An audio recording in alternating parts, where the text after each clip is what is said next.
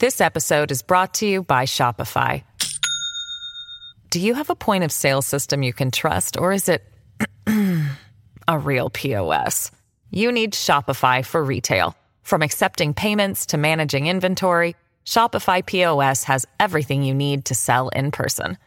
Go to shopify.com slash system, all lowercase, to take your retail business to the next level today. That's shopify.com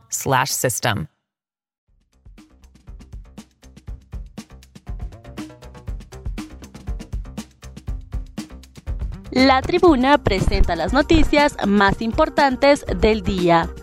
A continuación, le brindamos las cinco noticias más relevantes de este miércoles 19 de octubre del 2022.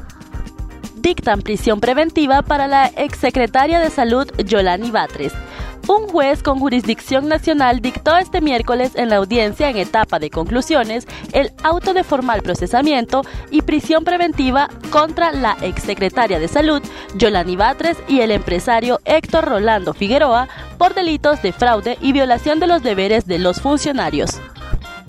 En ese sentido, un, juzgado penal en materia de corrupción agendó el viernes 22 de octubre a las 2 de la tarde la resolución de la audiencia inicial para la exsecretaria Yolani Batres y el empresario Héctor Figueroa.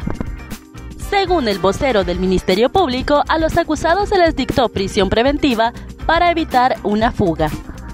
Organizan el Frente Parlamentario de Apoyo a la Sisi este miércoles, a lo interno del Congreso Nacional y con la participación de la mayoría de las bancadas de los partidos políticos, se conformó el Frente Parlamentario de Apoyo a la Sisi, la decisión se tomó en base a que el 17 de febrero del 2022 el gobierno de Honduras envió a la Secretaría General de la Organización de las Naciones Unidas, ONU, una carta solicitando el establecimiento de una comisión internacional contra la impunidad en Honduras, Sisi considerando la necesidad de establecer una CICI que contribuya a reducir los niveles de impunidad y fortalezca la lucha contra la corrupción en el país. El Frente Parlamentario de Apoyo a la CICI comunica a la ciudadanía lo siguiente. El miércoles 19 de octubre del 2022, en la ciudad de Tegucigalpa se conformó el Frente Parlamentario de Apoyo a la CICI decomiso de videos y 21 embalajes hunden fiscal por muerte de esposa. El Ministerio Público, a través de la Fiscalía Especial de los Delitos contra la Vida, logró un auto de formal procesamiento con prisión preventiva en contra del fiscal Isaí Campos Rodríguez, por suponerlo responsable del femicidio agravado de su esposa y también fiscal Karen Gabriela Almendares Herrera. This episode is brought to you by Shopify. Do you have a point of sale system you can trust, or is it a real POS? You need Shopify for retail. From accepting payments to managing inventory, Shopify POS has everything you need to sell in person.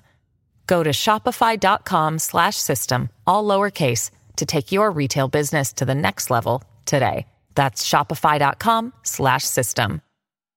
La resolución emanó de un juez con jurisdicción nacional del Fuerte Cabañas, ante quien fiscales de la sección de investigación de muertes de personas pertenecientes a grupos sociales vulnerables evacuaron 110 medios probatorios, entre documentales, testificales y periciales, lo que incluye 64 actas de decomiso de videos y 21 embalajes de CDs, cuyo revelador contenido se reprodujo durante la extensa audiencia inicial de la mañana.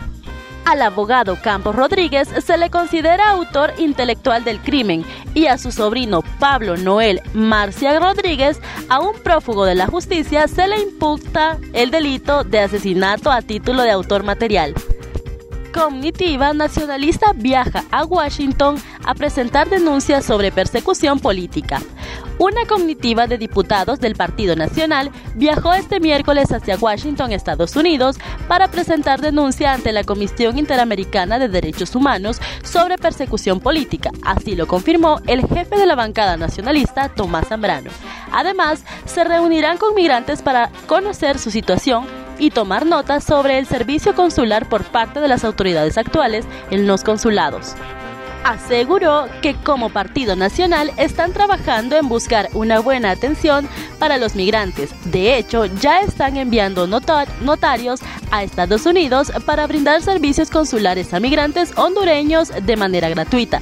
De igual manera, solicitarán a través de estas organizaciones y como diputados la ampliación del estatus de protección temporal TPS autoridades de seguridad rendirán informe en el Congreso por muerte de aspirantes en la ANAPO. El director de la Policía Nacional, el comisionado Gustavo Sánchez Velázquez, informó que tienen contemplado presentar un informe ante la Comisión Especial de Seguridad y de Derechos Humanos del Congreso Nacional de Honduras. El objetivo de la reunión es detallar y describir todo el proceso de admisión y selección de los aspirantes a oficiales y los incidentes lamentables del 11 de septiembre que dieron como resultado el fallecimiento de tres candidatos. Señaló que se está trabajando profundamente en el caso de los aspirantes a oficiales de la ANAPO, que fallecieron el mes anterior durante una prueba física de ingreso. Señaló que para la Policía Nacional es de vital importancia que la verdad salga a relucir. Añadió que se están llevando a cabo algunas pruebas laboratoriales en el extranjero. Estas fueron las cinco noticias más importantes de hoy miércoles 19 de octubre del 2022. Para conocer más detalles, ingrese a nuestra página web y síganos en redes sociales. Muchas gracias por su atención.